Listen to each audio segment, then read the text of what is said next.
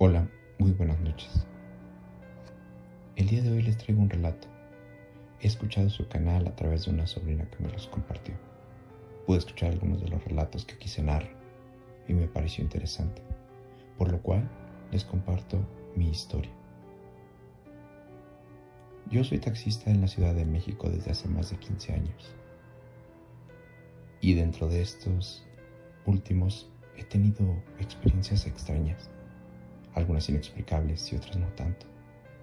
Pero esta en particular creo que fue la primera de todas y que a la fecha considero que es la más impresionante que he sobrevivido, que he podido experimentar en estos tantos años en el trabajo tras el volante. Aquel día eran los días de fin de año, 31 de diciembre creo, no recuerdo bien la fecha, si Navidad o Año Nuevo ya que andaba trabajando debido a que la crisis me había pegado mucho y requería tener dinero para llevar un poco a casa, por lo que tuve que trabajar en esa fecha. La calle era casi desierta, muy poca gente, vacío. He de mencionar que siempre me ha gustado trabajar más de noche, a fin de evitar el tráfico, las multitudes y el calor, ocasionando con ello que tenga a lo mejor menos viajes, pero sean un poco más largos, por lo que tendría que hacer menos y tendría que un costo mucho mayor. Ese día no fue diferente. Transitaba por la avenida Observatorio. Bajaba yo hacia el centro. Eran alrededor de las 2 de la mañana. Había sido una noche mala. Había tenido uno o dos servicios tal vez. Pero seguía recorriendo las calles con calma esperando que de alguna de ellas alguna persona saliera requiriendo un servicio. Entré al paradero de Tacubaya, justo en la entrada donde se cruzan las tres líneas del metro. Pero nada, igual de vacío que el resto de la ciudad. He de ser honesto, iba yo muy despacio y no me percaté, no me percaté de dónde salió esta persona alguien que únicamente pude ver hasta que ya estaba parado junto a mi ventana del lado del copiloto. Con sus dedos tocó y me dijo que sí estaba libre. Era una joven, una joven de no más de 25 años tal vez. Le dije que sí, que estaba libre. Acto seguido, subí la, subí a la parte trasera. Únicamente pude escuchar cómo se cerró la puerta y pude verla por el espejo retrovisor. Le pregunté a dónde requería que le llevara. Y esta me dijo que iba a la zona de Aragón, a la avenida 512. Le dije, por supuesto. Y comencé el viaje.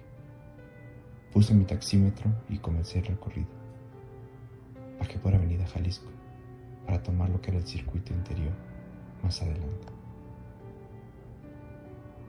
Volté por el retrovisor y le dije que si esa ruta era le parecía bien, pero no tuve mayor respuesta. Esta chica parecía que iba distraída. Parecía como si se tratara de una ruptura amorosa. Esa mirada que la gente tiene, perdida, únicamente iba recargada sobre su sobre los nudillos de su mano, con la mirada perdida en la ventana hacia afuera. Una mirada totalmente perdida viendo hacia la nada.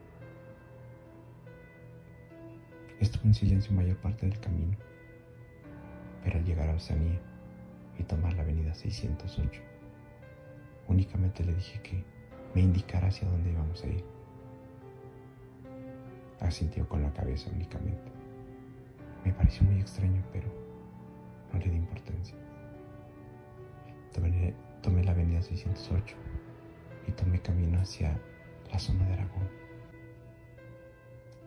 Un par de minutos y me desvié hacia la derecha, entrando en aquellas pequeñas calles, igual de solitarias que todo el resto de la ciudad en aquella noche. Una noche fría, una noche congelante, si puedo decirlo.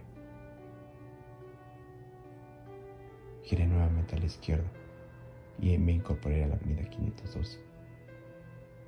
Entonces, volteé por el espejo y la pude ver Y le dije, señorita, dígame a qué altura. En ese momento ella volteó, me vio y me dijo en dos calles, de vuelta a la derecha, por favor. Asentí e hice lo que me había indicado. Al dar las dos calles, giré a la derecha y avancé lentamente. En ese momento, ella me indicó, en la casa azul, por favor. Claro, señorita, le contesté. Me detuve justo enfrente de aquella casa. En ese momento ella bajó del auto y me dijo, espere aquí, déjeme ir por dinero para poder pagarle. Solamente le dije sí. Le dije, pero por favor no me hagas esperar mucho, ya que debo seguir trabajando. Y únicamente asintió con la cabeza. Pude ver cómo abrió la puerta, la puerta de esta casa. La dejó entreabierta. Pero un dato curioso del que no me percaté. No me di cuenta en qué momento abrió la puerta para descender del vehículo. Ni para abrir al momento de salir, ni cerrar al momento de entrar a la casa. Estaba confundido, pero no le di importancia. Y esperé ahí un poco. Pero pasaban los minutos y esta persona simplemente no salía. Después de unos minutos más silbé, toqué el claxon, pero no hubo respuesta. En ese momento me estaba un poco enfadando. Así que, con este enojo decidí bajar, bajar del auto y encarar a esta chica. Me acerqué hacia la puerta y toqué el timbre.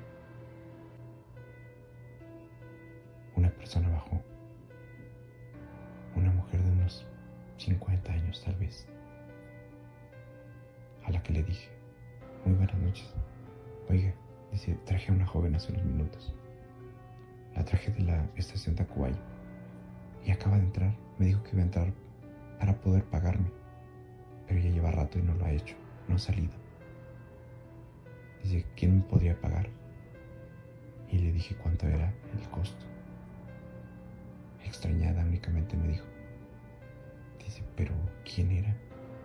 Una joven, unos 60, delgada, cabello castaño claro la mirada de esta señora se quebró un poco. Sus ojos se llenaron de lágrimas. Quedé ahí. Esta giró un poco hacia adentro, en una pequeña mesita. Tomó un cuadro y me mostró una foto. ¿Es ella? Sí, es ella. Es a quien traje hace unos momentos. Sacó su cartera a la señora y me pagó el servicio pero me quedé extrañado. Y le pregunté, me atreví a preguntarle que si todo estaba bien. Dice, sí, está bien, todo está bien. Dice, pero esta chica, esta chica era mi hija. ¿Era? Le dije, sí, era mi hija. Ella falleció hace ya tres años. Mi voz se congeló. Me quedé atónito, con la mano estirada a punto de recibir aquel dinero. Recogí mi mano rápidamente. Le dije, me está bromeando.